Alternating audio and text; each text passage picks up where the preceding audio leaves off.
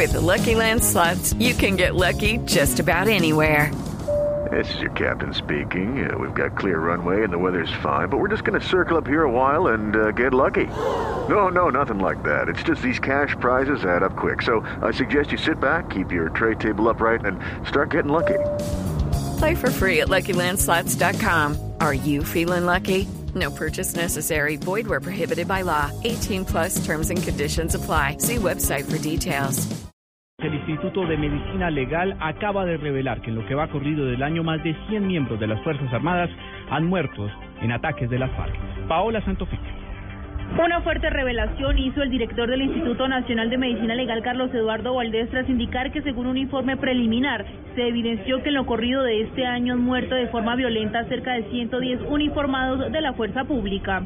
Enero a mayo eh, tenemos que han muerto 110 miembros de la, fuerza pública, eh, 109 de ellos hombres y una mujer. La causa de la muerte en ellos predominantemente ha sido el proyectil de arma de fuego en 85 de los casos y explosivo en 18 de los casos. Indicó que debido a los últimos ataques indiscriminados de los grupos guerrilleros, los casos han aumentado. Paola Santofimio, Blue Radio. Medidas especiales se tomarán en Tibú, norte de Santander, tras el ataque armado que dejó un policía muerto y una mujer fallecida y que haría parte de un plan pistola que adelantan las FARC en esta región del país. Juliet la alcaldía de Tibú prohibirá el porte de armas en el municipio, además de restringir a los motociclistas llevar parrillero en el horario comprendido entre las 10 de la noche a 3 de la mañana. Las medidas preventivas fueron tomadas luego de un consejo de seguridad que finalizó hace poco en Cúcuta tras el ataque armado que dejó un uniformado y una mujer fallecidos. Gustavo León, alcalde del municipio de Tibú. Eh, desde el punto de vista de la administración municipal, vamos a, eh, solicitar al Ejército Nacional para sacar el decreto eh, del, para el corte del uso de porte de armas. Entre tanto, las exequias del uniformado José Suelta Navarro, así como de la estilista Fabiola Costa, asesinados en una peluquería en Tibú, se cumplirán en las próximas horas. Desde Cúcuta informó Juliet Cano, Blue Radio.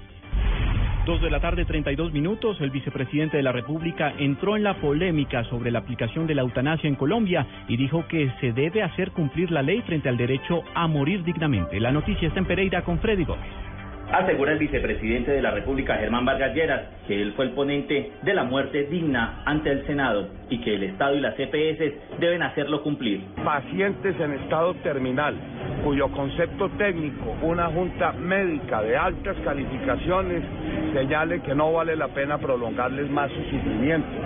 Ya fue una orden de la Corte Constitucional, el Congreso reglamentó la materia y ya es hora de que acatemos esa sentencia.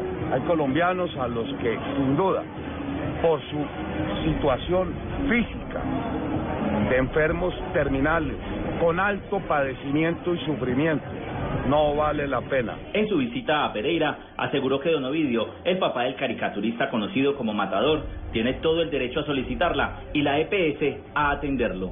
Desde Pereira, Freddy Gómez, Blue Radio. Petróleo advierte desabastecimiento de combustible en Bogotá y varias zonas de los departamentos de Meta y Boyacá. Simón Salazar. Rafael Barrera, presidente nacional de la Federación de Distribuidores de Derivados del Petróleo, Fendi Petróleo, mostró su preocupación por el aumento en los precios de los combustibles. Según él, el centro del país principalmente ya está sufriendo del desabastecimiento de gasolina, sobre todo de la CPM. Las estaciones de servicio que se abastecen en las plantas de abasto de Puente Aranda y Mansilla que están en Bogotá. Mayores precios son menos ventas y falta de combustible pues son menos ventas. De forma más eh, notoria en, en Bogotá, Meta, y Boyacá. En forma intermitente eh, ha habido escaseces en los últimos meses en Nariño, en Valle del Cauca, en Huila en estos momentos tienen algunas restricciones. Barrera además hizo un llamado para que el gobierno pueda establecer una fórmula tarifaria que permita fijar un precio más acorde con las necesidades del país. Simón Salazar, Blue Radio. Llega a las salas de Bogotá el documental Carta una sombra, un material de 73 minutos basado en la vida del historiador y defensor de los derechos humanos Héctor Abad Gómez. María Juliana Silva. Carta una sombra es un documental dirigido por Daniela Abad y Miguel Salazar inspirado en el olvido que seremos de Héctor Abad. El documental reconstruye la historia del libro, adentrándose en los espacios más íntimos de la familia Abad y apoyándose en un valioso archivo familiar. El documental presenta un escalofriante relato de la violencia política que azotó a Colombia y elabora una radiografía de la sociedad colombiana desde la intimidad y el duelo de la familia Abad. Carta una sombra, que ya se estrenó en Medellín, tendrá su debut hoy en horas de la noche en la ciudad de Bogotá. María Juliana Silva, Blue Radio. Y ahora en Blue Radio, la información de Bogotá y la región. En noticias del centro del país, la Defensoría del Pueblo brindará acompañamiento especial al proceso de investigación por la muerte de un niño en una estación de bomberos de Kennedy. María Camila Orozco. Un equipo interdisciplinario de la Defensoría del Pueblo brindará acompañamiento psicojurídico a los familiares del menor de siete años de edad que perdió la vida mientras asistía a un curso vacacional con el Cuerpo Oficial de Bomberos en la capital del país. Los funcionarios de la Regional Bogotá asesorarán a la madre y a los allegados del pequeño Cristian en las diligencias ante el Instituto Nacional de Medicina Legal y Ciencias Forenses y ante la propia Fiscalía General de la Nación para que se realicen las investigaciones de tipo penal a que haya lugar, pues como lo ha solicitado la familia, resulta necesario y urgente aclarar las circunstancias que rodearon el fallecimiento del menor.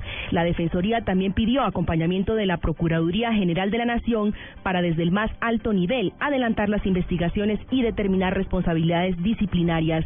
El llamado también se hizo extensivo a la Secretaría de Educación y a la Personería de Bogotá para verificar la legalidad y la reglamentación que soportan los cursos vacacionales que dependen del distrito para que no se presenten situaciones de esta naturaleza.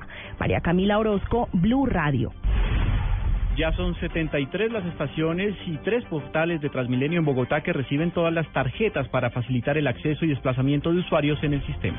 Daniela Morales ha informado Recaudo Bogotá y Transmilenio que en este momento ya son 73 estaciones y tres portales del sistema que funcionan con las tres tarjetas, es decir, la roja, azul y tu llave. Esto es la troncal de la NQS, la troncal de la Caracas, troncal de la 80, troncal de la Avenida Suba y también troncal de la Autopista Norte.